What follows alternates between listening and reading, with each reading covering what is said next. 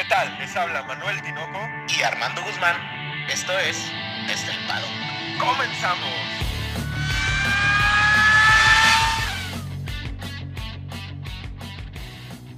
Tinoco, tres palabras.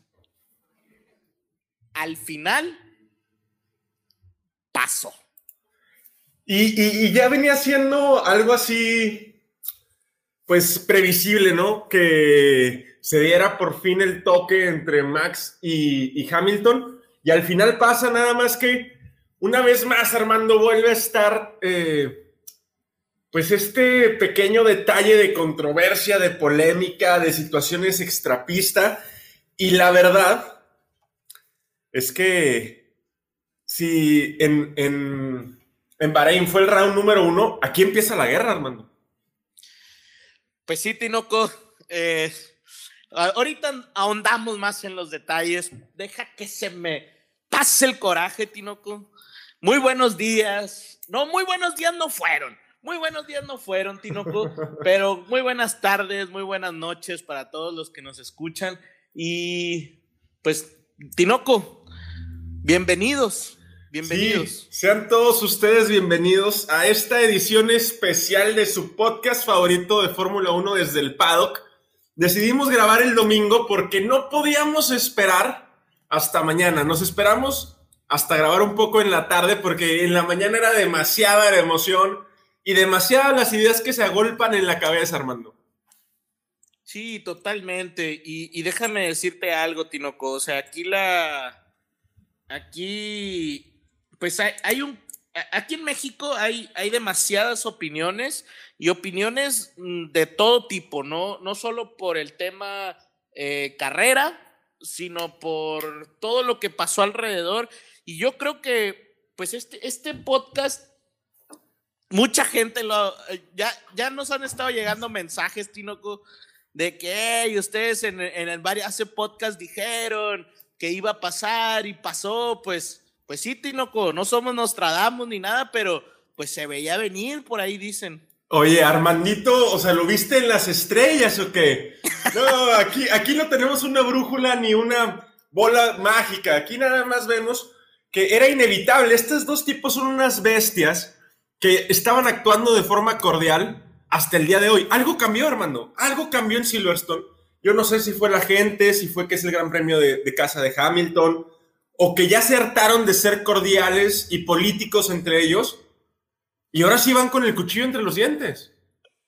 Pues no sé, Tinoco, ¿qué te parece si empezamos? ¿Por dónde? Vámonos de abajo hacia arriba, ¿no? Porque yo creo que la carrera eh, tuvo muchas este, eh, variantes. ¿Qué te parece si el tema Checo Pérez lo dejamos de lado? Sí, claro. Nos no, lo vamos a brincar, termina por ahí de la decimosexta posición no vamos a hablar de Checo el día de hoy, nada, no se crean. No, pero, pero ahorita hay mucho que hablar. Yo creo que podemos empezar con el caso. Eh, Vettel. Incluso, pues Vettel, vámonos con Vettel. Creo que Vettel, Tinoco, para hablar de Vettel hay que hablar del caso Fernando Alonso. Claro. Mucha gente, y de seguro tú también, eh, porque eres, ya, ya te vi que eres aloncista.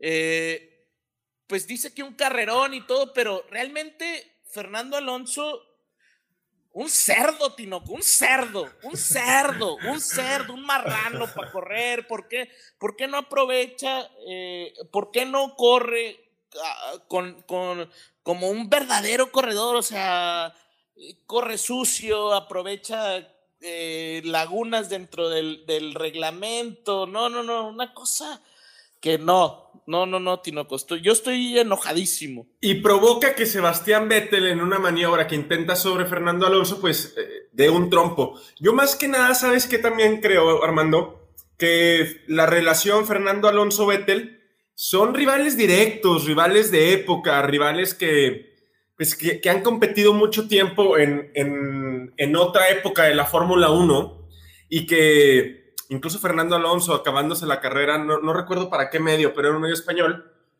comenta que le preguntan que qué piensa de su duelo con Vettel y pues traía la mascarilla esta puesta y no se ve si sonríe o no, pero dice, creo que se, que se trompeó, ¿no? Entonces, desde ahí se ve esa, esa rivalidad. No, y, el tema Fernando Alonso es que decían por ahí, ah, es que se le ve más humilde, es que se le ve más este tranquilo, eh, ahora más, más ecuánime. Tinoco era porque estaba por los suelos. ¿Qué iba a decir si estaba por allá por el 16, 17? Ahorita que está haciendo todo un desorden dentro de la parrilla, volvió el mismo Fernando Alonso egocéntrico, eh, que molesta a todos dentro de la parrilla y, regresó. Ahora sí que los aloncistas deben estar contentos porque regresó el, Fernando Alonso de antes. El tema de Hamilton te tiene muy molesto. Ya llegaremos con Fernando. La carrera de Sebastián pues termina por ahí retirando el carro cerca de la lap número 40 más o menos. Y pues una tristeza para, para Betel. Venía siendo un buen fin de semana, en este fin de semana medio loco que tuvimos y de ahí nos brincamos con Mickey Schumacher y Nikita Mazepin. Vuelven a tener algún tipo de duelo en pista entre ellos. Chocan Ah, no, ayer fue, ¿verdad? Fue ayer, choque. Ayer, sí tocan. Y pues creo que es la primera carrera donde Nikita, por ritmo de carrera, queda por encima de Mickey, Armando. Sí, totalmente. Y hubiéramos apostado en esta carrera, Tinoco. es que yo, fíjate que yo, yo a Nikita no lo he visto mal, pero por ahí eh, creo recordar haber leído que Mick Schumacher tuvo problemas desde el día de ayer con el, con el automóvil en cuestiones de balance. Entonces me, me imagino que fue lo mismo hoy en carrera, como que no se sintió cómodo eh, y, y, Nikita no, no, pues vaya, no se le da mucho seguimiento, pero eh, no se reportó nada y fuera del trompo, que realmente el trompo, pues ahí es, es, un, es un, fue colisión de carrera, ¿no? Y esa es una situación que varios pilotos presentaron. Este sistema nuevo que presentó la Fórmula 1, vamos a aprovechar para, para, comentarles que en lo personal a mí no me gusta, se me hace muy desordenado el fin de semana y no te permite, la verdad, cometer un error en cuanto a los reglajes del carro, el balance, se, me hace muy poquito el tiempo. El, mismo problema que presentó Miki lo presentaron varios pilotos y luego pues nos brincamos a la posición número 16 con Sergio Pérez, hermano. Sí, totalmente. Y, fíjate, hablando, antes de hablar de Checo, eh, ese tema que, mencionas, entonces, Tinoco, el trabajo del, del, ingeniero, el trabajo del mecánico es el viernes, cinco o seis horas y se acabó, Tinoco. Se acabó. ¿Dónde está, dónde está la, la lo demás, o sea, ya, ya no pueden hacer cambios, ya no pueden hacer eh, modificaciones al top, hay, parque cerrado, entonces creo que ahí se equivoca la Fórmula 1 porque pues al final sería bueno poder tener estos cambios, le, daría, al final es lo que se, busca, ¿no? Que tengas buenos, buenos, este, eh, ingenieros también, porque al final es desarrollo también de la Fórmula 1. Una situación que también me di cuenta y me pasó en el fin de semana es que no le encuentro el sentido el viernes. No, no es estadísticamente representativo, parece una práctica libre. Y luego el sábado, a la carrera del sábado, e, está como que en medio, ¿no? Como en esta situación medio gris, en la que ni es una carrera ni es una clasificación, es algo así como híbrido. Y la situación es que si yo me pongo en los zapatos de los pilotos, no voy a intentar adelantar una posición que ni siquiera me va a dar puntos y arriesgarme a que, pase lo que le pasó a Sergio Pérez, por ejemplo. No, y al final, al final lo que, lo que decimos, lo que decimos es que, que obviamente va a pasar lo que pasó en este, en este sprint, que los que no tienen nada que perder, pues arriesgan todo y los que tienen mucho que perder, pues tratan de, defenderse, de hacerse anchos, pero viene el que, el que viene desbocado y puede eh, causar, pues cosas que no, yo no las creo justas, Tinoco. ¿A, qué voy? Al final el pole, o sea, la carrera de clasificación, siempre ha sido así las carreras en todo mundo. Hoy ya aprendiste ahí el, el, el Ferrari o qué, Tinoco. Sí, aquí en la, ahí, ahí, ahí está aprendido en el estacionamiento de la cabina. Me lo están calentando ya. Está. Y, y, al final en todas las carreras ha sido así, Tinoco. En la vuelta más rápida se premia ese, a ese, ese esfuerzo. Y al final acá la carrera sprint yo no, yo no quedé con muy buen sabor de boca, no por lo de Checo, sino por en general. Creo que, creo que no aporta yo creo que está muy bien el formato tal como está.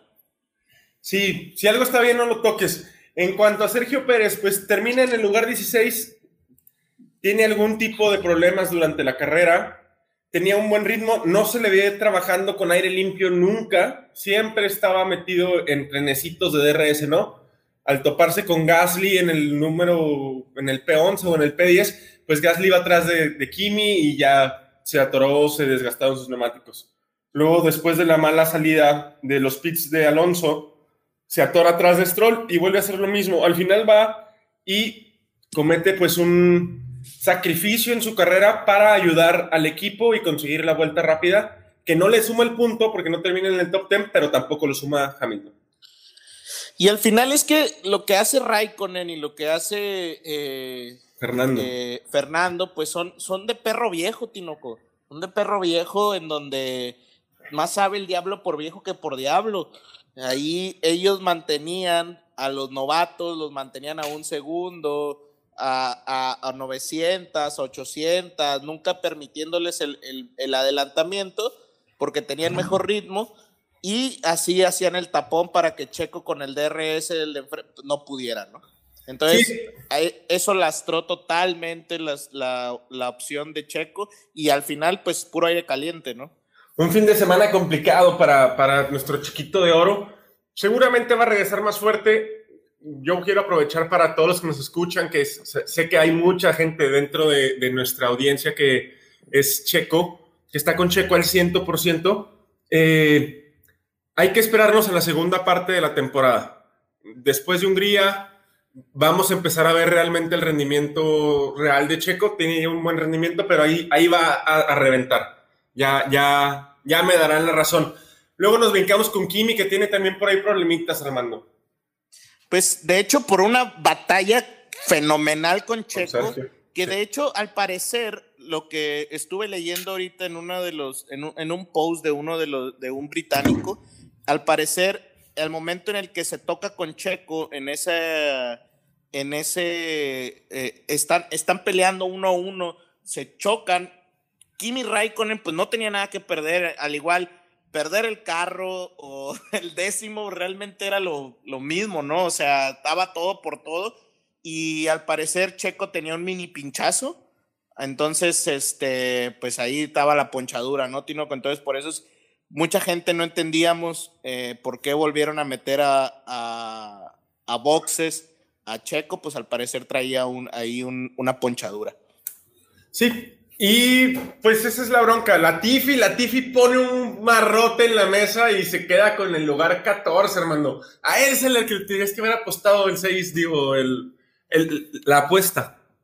O, oye, oye, pero la Tifi, lo que me sorprende de la Tifi es que al final eh, no, no hace mala carrera, pero lo que más me sorprende es que está cerca de Giovinazzi. Eso Sí, es lo no- que más me no se sorprende. queda tan lejos. Giovinazzi hace una carrera pésima, Tinoco, pésima, pésima. Raikkonen realmente le saca una eternidad de tiempo y esto queda Raikkonen atrás, pero porque Por el spin Giovina- que da, por- por- ¿no? porque es- sí, por el spin. Si no, Raikkonen le saca una eternidad a Giovinazzi y Giovinazzi y Latifi, yo creo que los, los pilotos menos tomados a cámara durante todo el, el, el grande, el gran premio. Salió más Max Verstappen en, en cámaras que ellos y eso que salió en la primera vuelta. tío. En la curva número 9, cabrón. Russell, Russell empieza. Me da un poco de tristeza lo que pasa con Russell, ¿no? Russell larga por ahí dentro Noveno. del top 10 eh, y larga muy mal, pierde muchas posiciones. Tenía carros con mejor rendimiento detrás, pero no los puede aguantar ni siquiera una curva. Y me hubiera gustado que puntuara en el Gran Premio de Casa Russell. Ya quiero que puntúe con el Williams. No quiero que se vaya Mercedes sin puntuar. Sí, sí, sería, sería bonito. Sería un, un buen, un buen premio para él. Y no dudo que en la segunda parte de la temporada pueda sorprender por ahí, ¿eh, Tinoco? El, el, sobre todo por talento, más que porque el Williams se esté desarrollando. Ya sabemos que el Williams pues no está desarrollando absolutamente nada en su monoplaza en el, para, el dos- para este mismo año. En el 11 y en el 10 tenemos Gasly y su noda respectivamente. El pequeño gran gigante que por ahí con la estrategia le ayudan bastante, hace el primer stint muy largo y le, ayuda a sumar un puntito para la escudería Alfa Tauri y ganarle el, duelo directo a Gasly, hermano. Fíjate que no sé qué pienses, Tinoco. Primero adoramos a, a su noda, ¿verdad? Tú y yo. En, la mm. en Bahrein. Lo adoras tú. Bueno, en Bahrein. Dije, qué, qué gran piloto. Después se, se cayó de, de, mi cielo, Tinoco. Se cayó totalmente. Pero ahorita siento que de esa caída lo han ido llevando. Lo han ido llevando. Ahí va, poco a poco, poco a poco. Y realmente es un gran velocista, ¿eh? No está tan, pero tan lejos.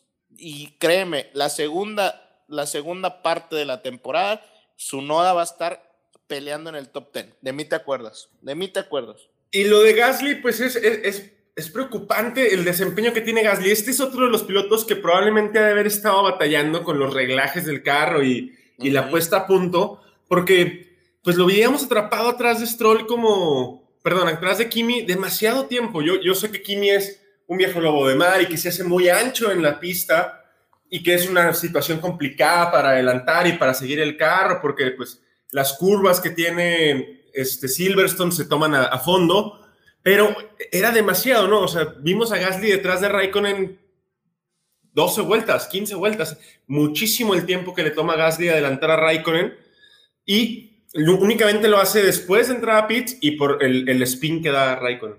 No, y al final, al final lo que me, preguntaba un amigo, ¿no? Me decía, es que ¿por qué Checo no pasa Gasly para... Le, le digo, es que pues, no funciona de esa manera. Al final, lo que tenía que haber pasado es que Gasly con mejor ritmo pasara a Raikkonen para que Checo pasara a Raikkonen y, Checo pudiera pasar a Gasly, porque aquí el DRS funciona para bien y para mal. Lo que funciona es cuando hay una distancia entre pilotos de más de, un segundo, está súper bien porque permite estos adelantamientos.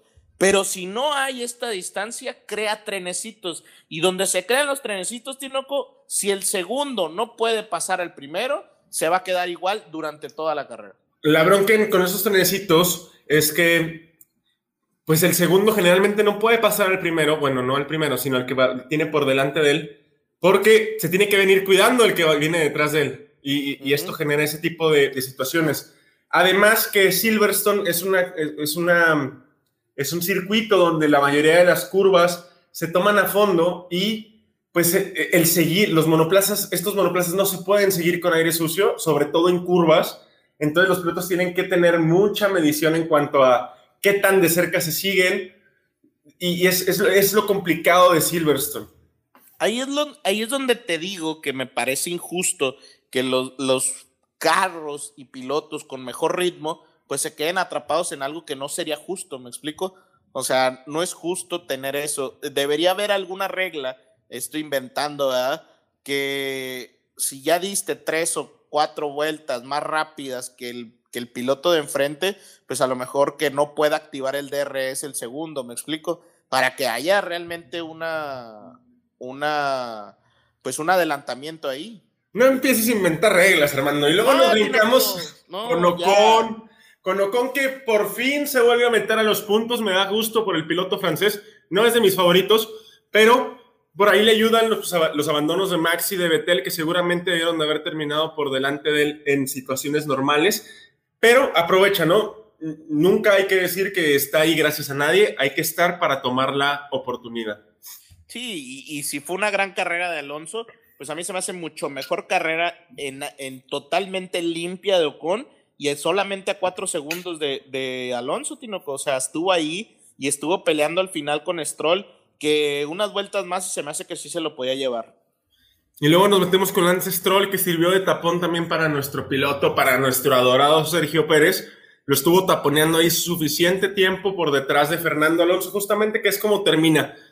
Stroll me parece que se empieza a pagar desde que le pusieron las actualizaciones al Aston Martin, Armando, que fue en Francia, si no me equivoco. Fíjate que a mí me parece que a Stroll le, sucede algo muy parecido a lo de, a lo de Ocon. el, el, Aston Martin lo están haciendo muy al estilo Vettel. No, no, Armando, no, no, no, no digas. Si las actualizaciones se las pusieron primero Stroll.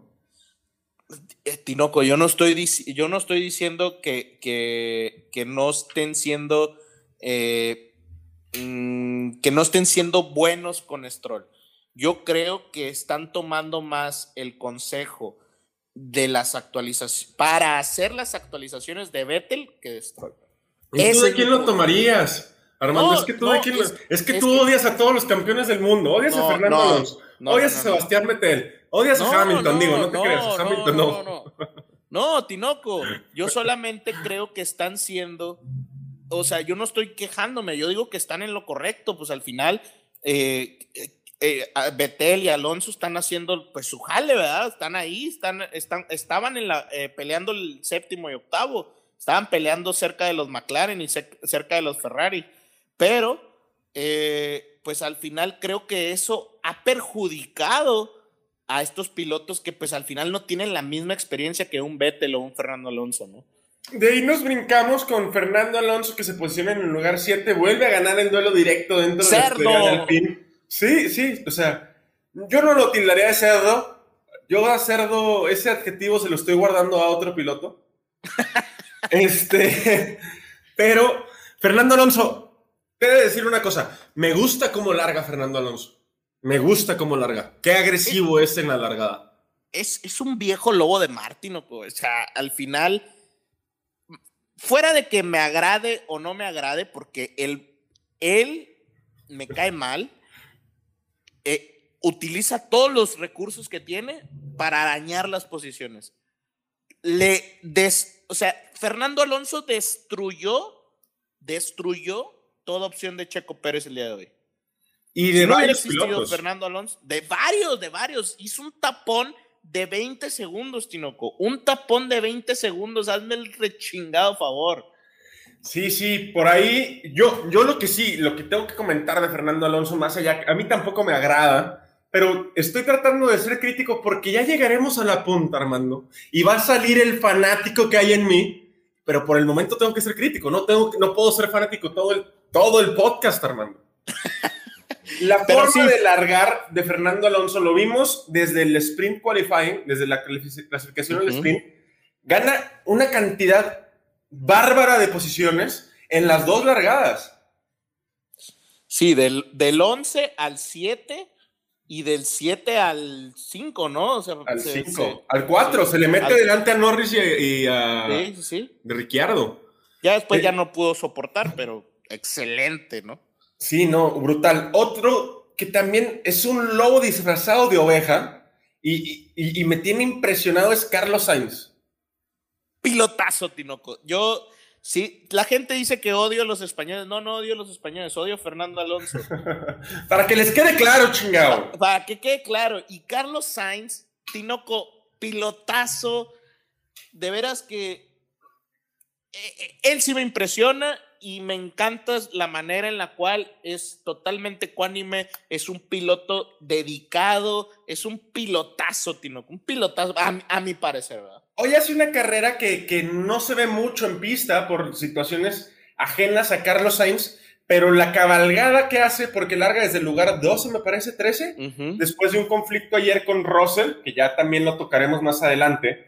Arranca eh, desde el 11. Desde el 11, hace una remontada impresionante, tiene una parada horrible en los pits, horrible, una parada de, de 13 segundos o de 12.6 segundos, muy lenta y se logra recuperar. Probablemente si no hubiera tenido esa parada, hubiera ido a pelearle, pues tal vez a Lando Norris. Yo creo que sí, fácil, Tinoco. Mira, el tema con Ricciardo era de ley, lo hubiera pasado. Eso no hubiera sido eh, problema. Pero yo creo que sí hubiera podido pelear porque realmente el ritmo del, más allá del ritmo del Ferrari, Tinoco, lo que, lo que venías diciendo tú, ¿no? No es tanto el Ferrari, yo creo que los pilotos están sacando agua de las piedras. Que hoy el rendimiento del Ferrari me gusta. Con aire limpio, tanto Carlos Sainz como Charles Leclerc estuvieron rodando en buenos cronos. Por ahí la fiabilidad en el carro de Leclerc pudo haber lastrado un poquito, pero ya también lo tocaremos. Totalmente. Y yo me gustó ver a Ricciardo. Creo que puede ser un golpe anímico positivo para Ricciardo esta pelea con Sainz, en donde se defendió cerca de, ¿qué te gusta? 10, 15 vueltas de, de, de Sainz y se defendió, pero con las uñas, Tinoco. Eh, cocodrilo australiano le podrían decir porque se pescó con toda la pezuña. Oye, no, pues los cocodrilos tienen pezuñas. Sí tiene, ¿no? Garras, garras. Oh, oh, bueno, Te pues, voy a con llevar al garras, pues. Te voy a llevar al zoológico de la pastora. Este, Ricciardo, yo creo que lo de Ricciardo me da mucho gusto, pero es un espejismo, Armando.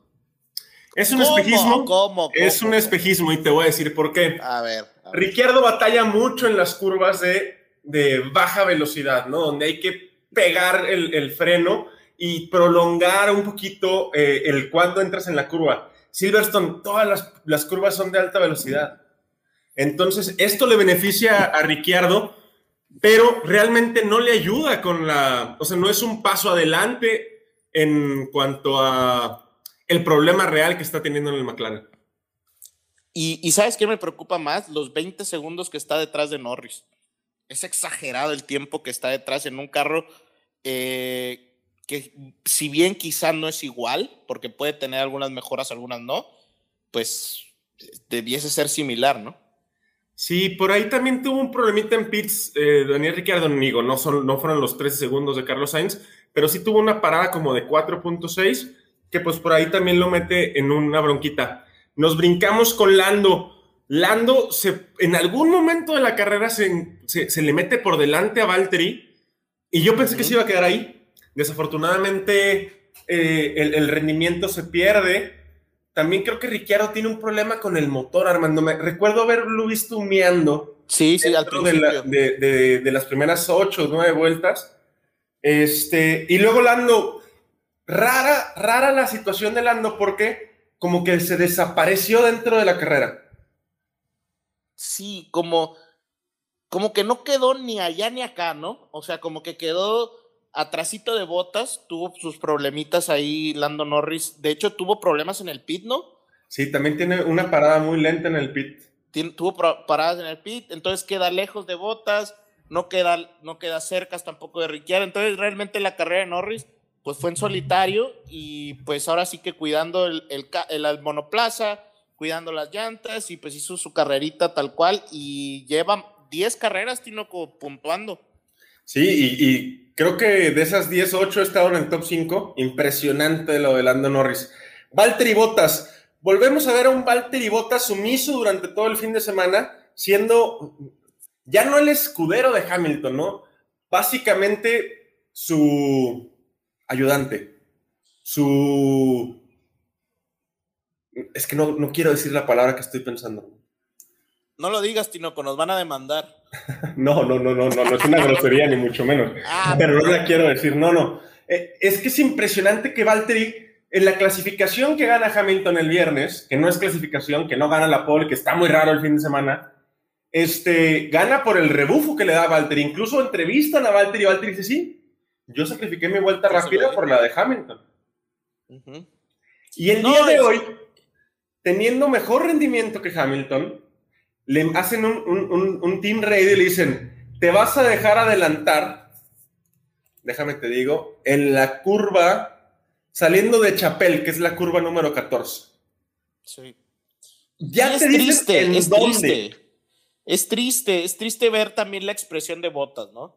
Yo estaba viendo el, el- el podio, estaba viendo cuando les dieron en el sprint, cuando la- le hacen la entrevista, y la expresión de Botas ya es como, pues estoy aquí para tratar de ganar el de, el de constructores, pero pues no está peleando nada. No está peleando absolutamente nada. Y no creo que el de constructores le haga tanto, tanto Ilusión.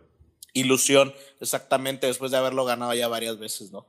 Cuando recibe ese team radio, Armando, iba, creo que siete segundos por delante de Hamilton.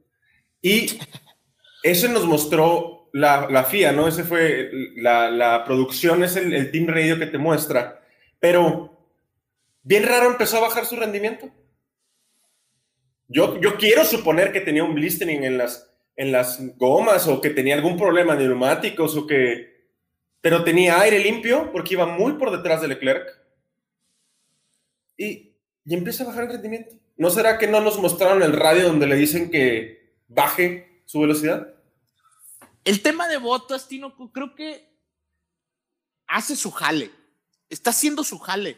Es triste, es triste, pero está haciendo su jale, Tinoco. Y, lamentablemente vemos un piloto, pues, que no está peleando por, por nada más que por el de constructores, pero más que nada me parece triste porque no creo yo que sea un mal piloto. Ya lo, en las estadísticas que vimos, podcast pasado les mostré que no ha hecho una mala temporada, simplemente no está para ser campeón del mundo. Y, seguramente el campeonato de constructores no, no le ilusiona lo suficiente, pero de eso a que te digan en dónde te tienes que dejar adelantar, Armando, es... No sé, es demasiado imperativo. es demasiado imperativo.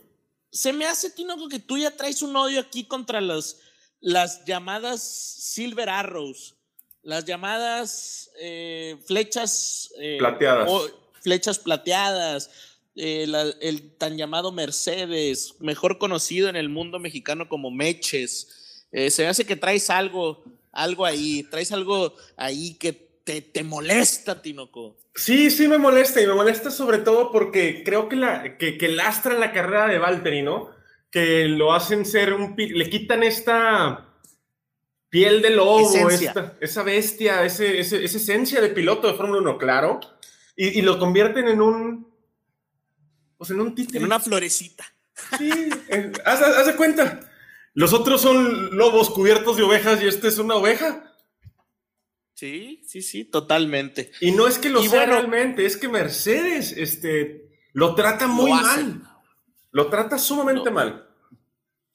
E, este, este monopolio, Toto Wolf, este monopolio, Lewis Hamilton, no creo que le haga mal a la Fórmula 1 y ahorita voy a dar mi comentario, pero en el caso Valtteri Bottas sí le hace un daño a Valtteri Bottas, a Valtteri Bottas como tal. Y hay que tener cuidado con ese otro asiento, sea el que sea que lo ocupe la temporada que entra.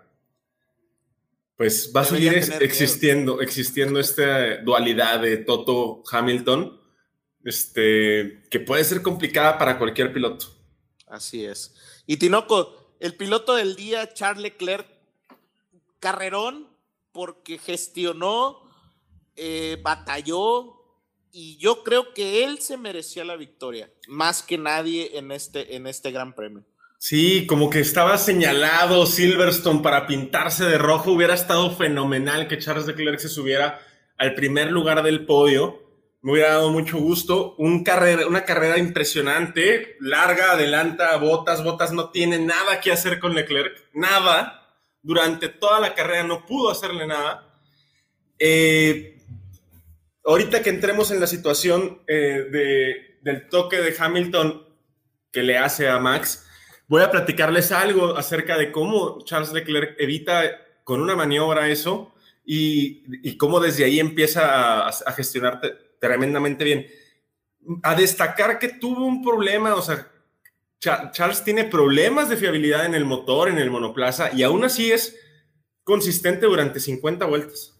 Totalmente, y creo que algo, algo que a mí me, me llama mucho la atención y creo que le está haciendo muy bien a Ferrari es no estar en el, en el, en la, en la, en, en, en la opinión pública, Tinoco. Ferrari ahorita no está en la opinión pública.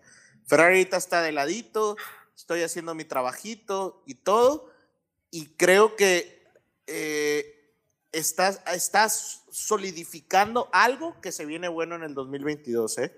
Creo que va por muy buen camino y creo que le puede ayudar este, este golpe de, estos, estos buenos puñetazos de ánimo para bien ah, de, de los dos pilotos y para la escudería para el 2022. Y sobre todo que están quitándose ese lastre que tenía el monoplaza al principio, que era el grip mecánico que generaba mucho desgaste en los neumáticos. Yo pensaba, incluso lo platicábamos tú y yo, Armando, que los Ferrari iban a ir mal en, Silverstone por la, lo abrasivo del asfalto, más el, el déficit o la, la, deficiencia que tenía el monoplaza en cuanto a el, el, el, manejo de los neumáticos. Charles hace una carrera fenomenal, me encanta, es, es, es, es algo magnífico lo que hace poner la Ferrari delante de los Mercedes y mantenerlos detrás 50 vueltas. Por ahí se va ancho en la curva, que me parece que es la misma que es, que es Cops, donde se da el toque, lo que provoca que Hamilton lo adelante cerca del final. A mí ahí se me rompió una parte del corazón. Sí, y creo que se, se va largo y prefiere no arriesgar el podio y se, porque sabemos que Charles vuelve a tirar el carro siempre, este, que, que es rebasado pero creo que no, prefiere no arriesgar y pues al final es, es, es, uno de los pilotos que no tiene nada que perder, Tinoco. Ya voy a empezar, Armando, ya voy a empezar. Yo no ya. creo que no haya preferido no tirar Espera, el carro. Entonces. Yo, yo digo que dijo, no, este cabrón ya sacó a uno, déjame, yo me abro porque si no también me va a poner un chingadazo. Bueno, Tinoco, a ver, pausa, pausa. Voy a explicar qué sucedió para que agarres aire. Para que agarres aire porque por, no, porque se me hace que vas a, te, te, te vas a calentar, entonces mejor, mira. voy a contar qué sucedió en el principio de la carrera para los que no nos para que no, los que no pudieron ver la carrera. Tenemos que la mayoría de, de, los que nos escuchan, estoy seguro que ya saben qué sucedió, pero pues rapidito. Arrancamos, Tinoco, arrancada perfecta de tanto de Hamilton como de Verstappen. Mira, se arrancó, Tinoco, ¿qué se arrancó? ¿Un Ferrari o qué? Sí, ya te lo robaron el que tienes allá afuera. Oye, pues arranca perfecto. Primera vuelta, Hamilton le pone el carro a Verstappen. Verstappen le cierra perfectamente. Nunca le da espacio durante las ocho vueltas hasta llegar a esta nueve. Y en la nueve, Tinoco, tenemos a un Verstappen que no se decide rápido por qué línea va a ir, después abre poquito a la, a la izquierda, Hamilton le mete el carro, no lo suficiente, da vuelta a la derecha Max Verstappen y se encuentra con la llanta, la llanta derecha de atrás de, de, Verstappen, se encuentra con la llanta frontal izquierda de Hamilton. Y esto provoca que Verstappen a 250 kilómetros por hora se estrelle con una fuerza de 51 G contra la barrera de Chape ¿Cómo se llama la, la vuelta? Cops. Cops. En un accidente que antes que nada a mí me puso la piel chinita porque el golpe fue brutal, fue brutal y sí me hizo pensar que saldría más lastimado eh, Max, pero gracias a Dios eh, sale eh, intacto. Pero pues de ahí se deriva, Antinoco, una serie de cosas que pues tienes open mic, Tinoco. Tienes open mic para platicarnos. Pues es que tampoco hay que ser un lince ni, ni, ni, tener así el reglamento estudiado al dedillo para, para saber que Hamilton, que, que esto es un, vamos a analizar esto desde, desde varios puntos. No sé si te gusta la idea, Armando. Primero, ¿de quién es la culpa? Después, ¿justa injusta la sanción? ¿Suficiente, insuficiente? Y por último, eh, ¿qué desata este tipo de situación? ¿Te, te gusta? Me agrada. Yo creo, no, lo primero con lo que quiero empezar, Tinoco, es que al final sucedió y ya lo ya sabíamos ya sabía, todo mundo que sigue la Fórmula 1 sabía que en determinado momento esto iba a suceder. A mí se me hace temprano, sí, pero creo que se deriva de muchas cosas. Y te voy a decir, si, lo vamos a poner en orden, creo que se deriva. En primera, porque en Austria Max Verstappen tenía una afición gigante, Tinoco, gigante, y toda la afición estaba en contra de, de Lewis Hamilton. Totalmente. Lo abucharon, le tiraron, apoyaron a Max eh, brutalmente. Y ese es el primer detonante. Después, ¿qué detona esto? Que en Gran Bretaña tengamos una afición de casi 365 mil aficionados en los tres días, Tinoco. y apoyando totalmente a Lewis Hamilton, ¿qué va a desatar, Tinoco? ¿Qué va a desatar? Si son animales, Tinoco, ¿qué va a desatar? Va a desatar estas ganas de ganar totales. Hmm.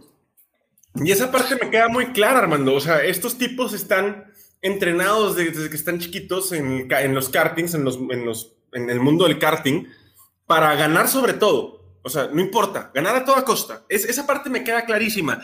La situación es que Hamilton rompe una, una, una línea muy, muy, muy directa. Ahorita tú mencionabas que Max no se decide, pero bueno, vamos a, a desfragmentar este tipo de situaciones, ¿no? Cobbs es una vuelta de izquierda a derecha que es de las más rápidas, no solamente en la pista, en el mundial. En todas las pistas de Fórmula 1 es de las más rápidas, y no es que la más rápida.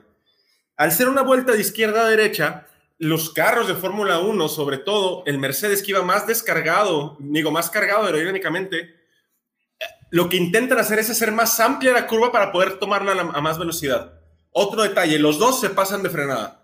Los dos se pasan tres o cuatro metros de frenada.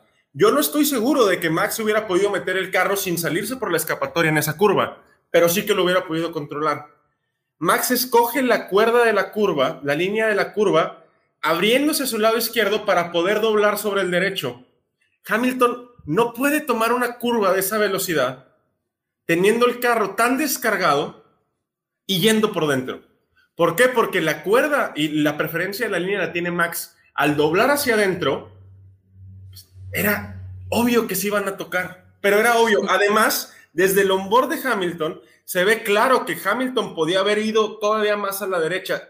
Había poco espacio. Max le deja el espacio justo, pero Hamilton cabía. E, a ese punto quería llegar. Creo que Max le deja muy poco espacio pero le deja para tener la llanta, de, la llanta izquierda dentro de la pista. Esto quiere decir que Hamilton pudo haberse metido más hacia el lado derecho, pero no lo hace, no frena y Max sigue su línea.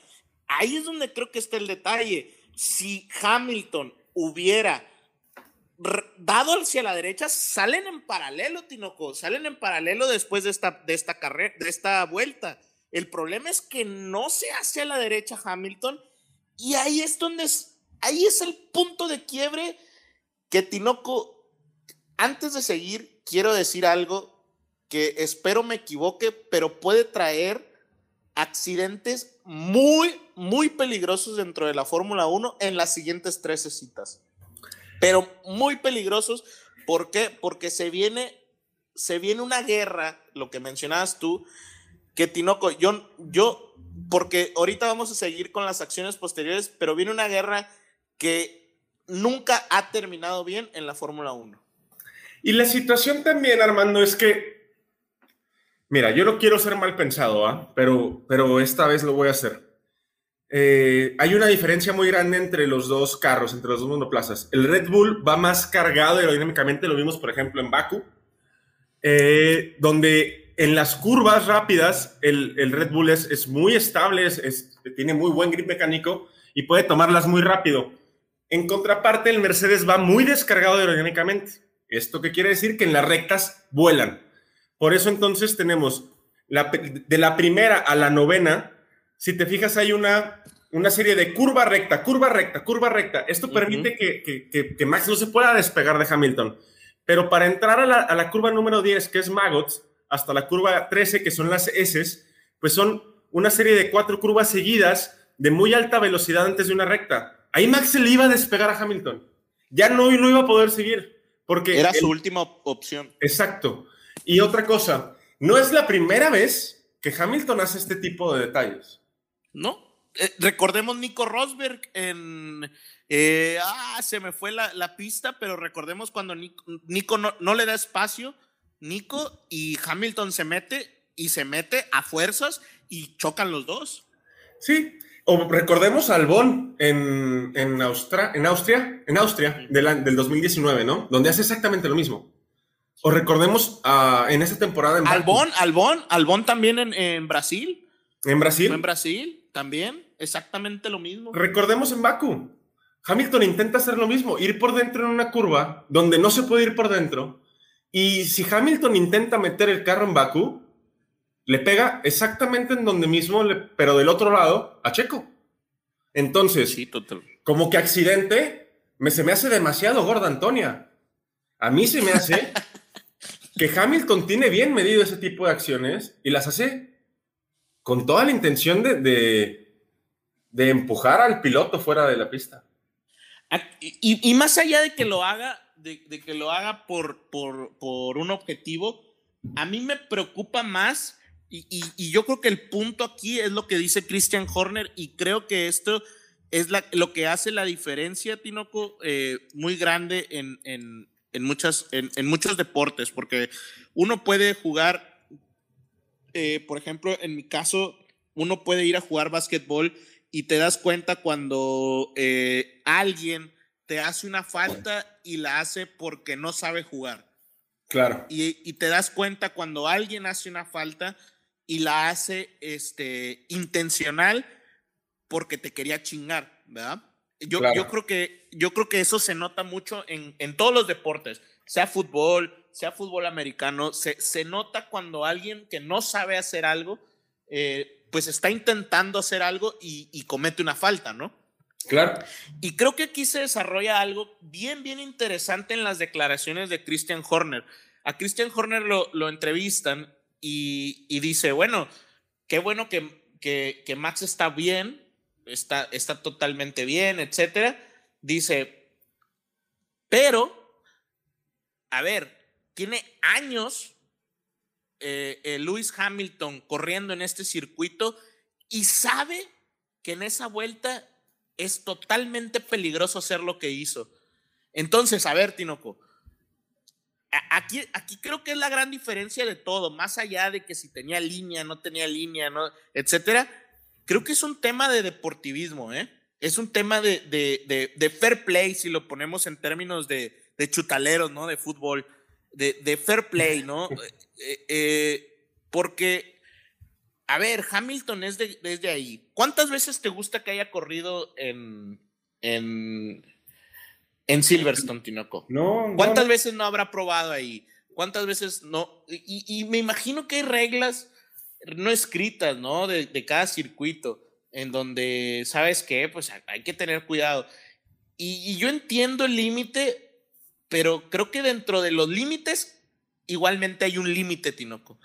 Y creo que hoy Hamilton cruzó ese límite con Max Verstappen y creo que aquí el problema es que cruzó el límite con, con alguien que no le importa cruzar el límite. Entonces, también, también hay que entender, y, y discúlpame Tinoco que me alargue, pero también hay que entender que de las dos partes eh, va a haber entendimiento. También Max Verstappen va a entender que lo que hace con todos los pilotos no lo puede hacer tampoco con Hamilton. Entonces, aquí hay un entendimiento de los dos que a mí en lo personal me preocupa más que emocionarme, porque mucha gente está emocionada, que va a estar al límite, pero a mí me preocupa mucho el tema que vaya a estar al límite. Y es, es, es, es, la gran oportunidad que pierde Michael Massey hoy. Hoy se pierde la oportunidad de frenar ese tipo de acciones. Hoy Michael Massey decide no quedar bien con nadie, no, no darle la razón a nadie, dejar a todo mundo insatisfecho y lavarse las manos. ¿Por qué? Porque la penalización no es que me parezca injusta, la penalización pudo haber marcado un antes y un después y ayudar a las escuderías a poder calmar a sus pilotos. ¿Por qué? Porque Christian Horner está calientísimo, Toto Wolf es un cerillo, Max debe de estar hecho una fiera queriendo que llegue Hungría para volver y regresar el golpe. Checo debe de estar a full con Red Bull. Y yo no sé qué tan a full es con Mercedes este Botas. Pero si la sanción, y es mi forma de ver, hubiera sido más agresiva, más fuerte, hubiera quedado el precedente. Un precedente de ya no hacerlo, porque ¿qué va a pasar si, si, Max le tira el carro a Hamilton y lo saca de pista? y, lo, va a hacer, lo, mismo. va a hacer, lo va a hacer, Tinoco, lo va a hacer, estoy seguro que lo va a hacer. Yo creo que aquí va, va, va, va a tener mucho que ver eh, un buen este, coaching que le den a, Max, porque Max es un toro, o sea, Max, a mí, o sea, ahí sí me preocupa un poco. Yo creo que ahí sí necesita un coaching bien, bien intenso, eh, Max, porque eh, puede traer una catástrofe, una catástrofe fuerte, porque en, un, en, un, en una recta, Tinoco, a 300 kilómetros por hora, un, algo como lo de Senna y Prost, eh, creo que sería muy fatal para, en sí para, para los grandes para el campeonato del mundo. O sea, no queremos accidentes, queremos más bien carreras. Eh, pero pues al final es lo que hace la Fórmula 1, Tinoco.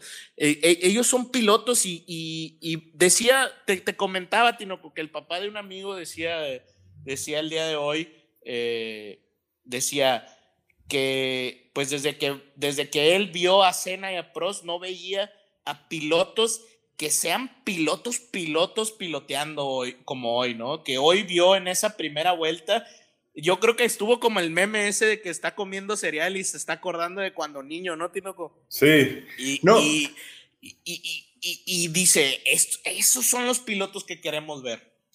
Y, la verdad es que la pelea durante las ocho primeras curvas fue impresionante. Es que era impresionante, impresionante. Lástima Lástima que haya durado tan poco, porque dura nueve curvas, dura menos de una vuelta.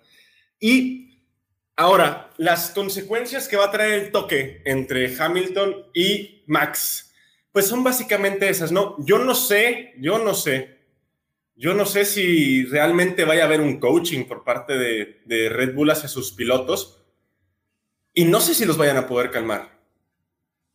Ayuda que, que falten dos semanas para Hungría, pero yo no sé si los vayan a poder parar, porque es que después Hamilton actúa, otra vez mi opinión, y, espero que esto no influya en nadie, es únicamente lo que, lo que platicamos y lo que entendemos nosotros de la situación, pero Hamilton se porta de una forma desconsiderada, despreocupada, antideportiva, después de, la celebración, la celebración.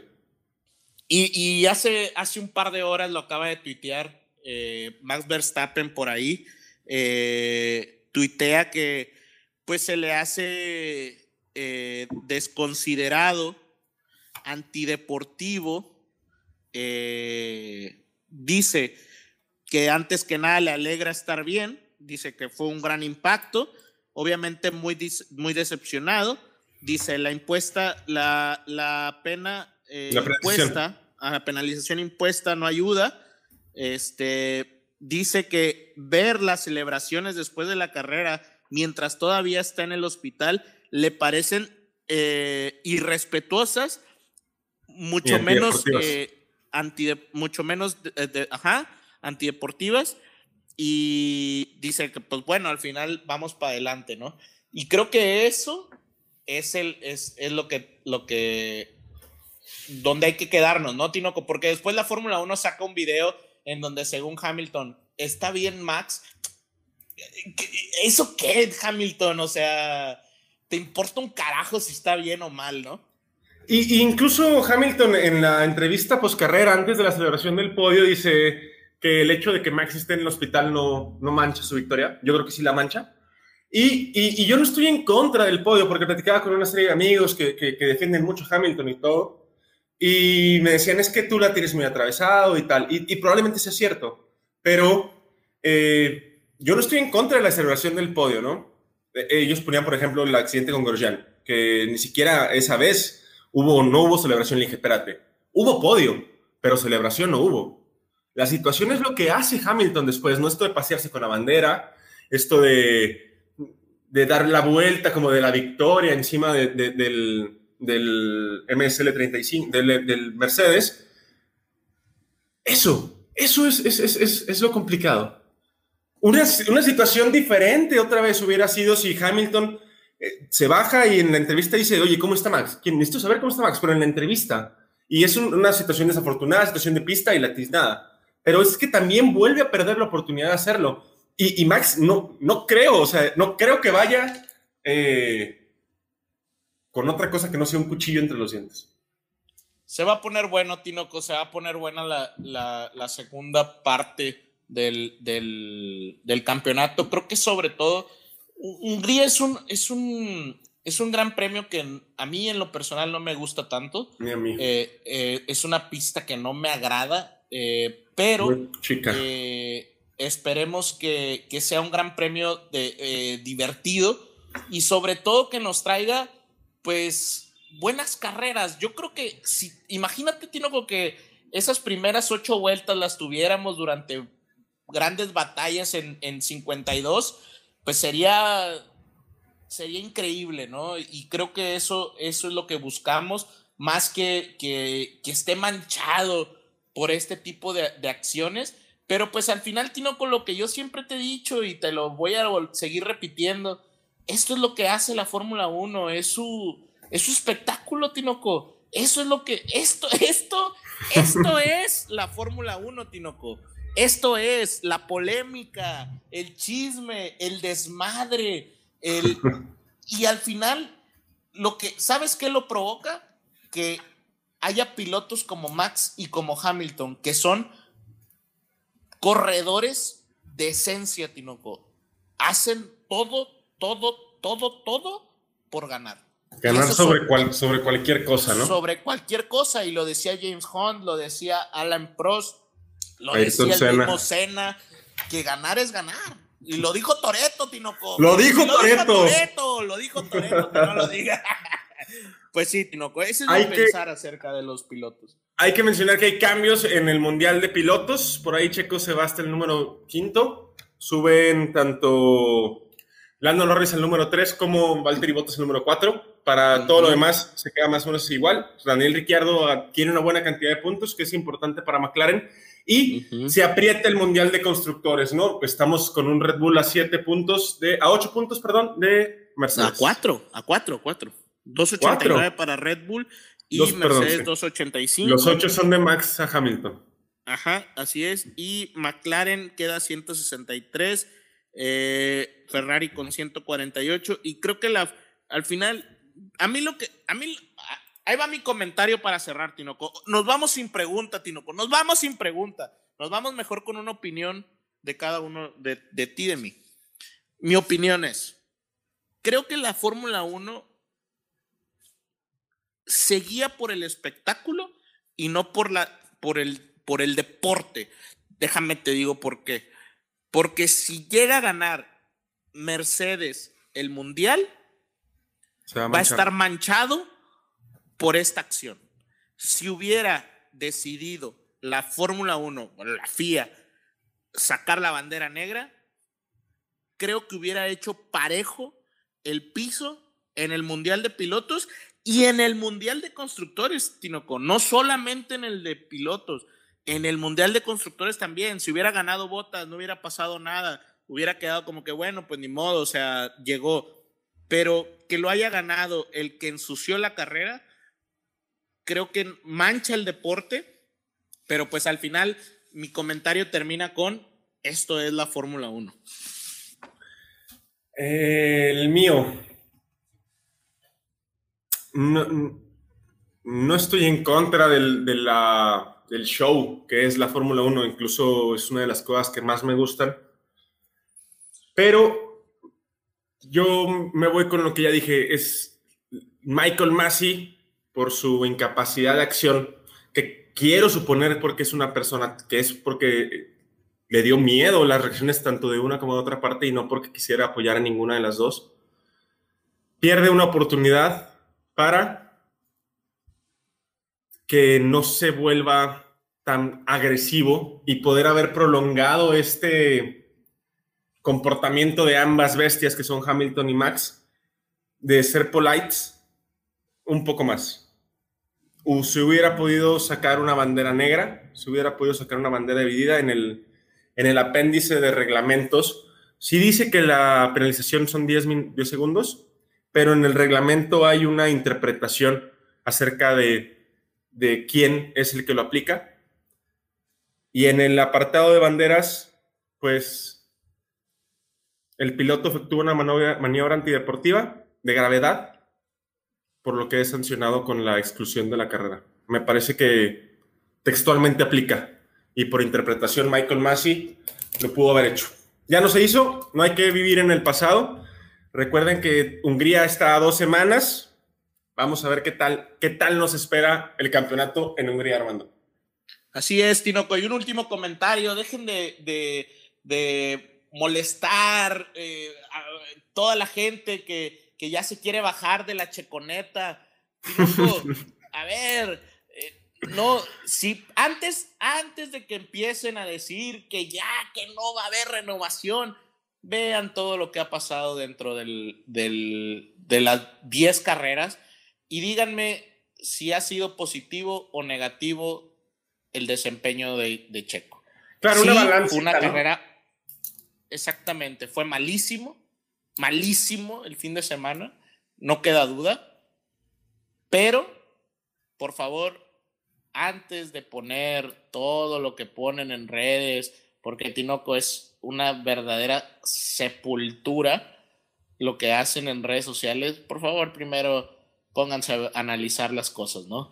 Y ya yo les recomiendo mañana ni escuchen, van a escuchar en todos los noticiarios que Checo va a estar fuera de Red Bull, se los puedo apostar, y, pero pues nos vemos aquí el jueves temprano y pues Tinoco, un excelente podcast el día de hoy. Un excelente podcast. Eh, un saludo para todos. Esperamos que les haya gustado. Esta sorpresita no podíamos esperar a mañana para grabar. Esa es la realidad. No podíamos esperar a subirlo hasta el día de mañana. Hicimos este pequeño esfuerzo con mucho cariño para todos ustedes. Armando, me despido de ti. Un gustazo como siempre. Tinoco, Box Box. Box Box.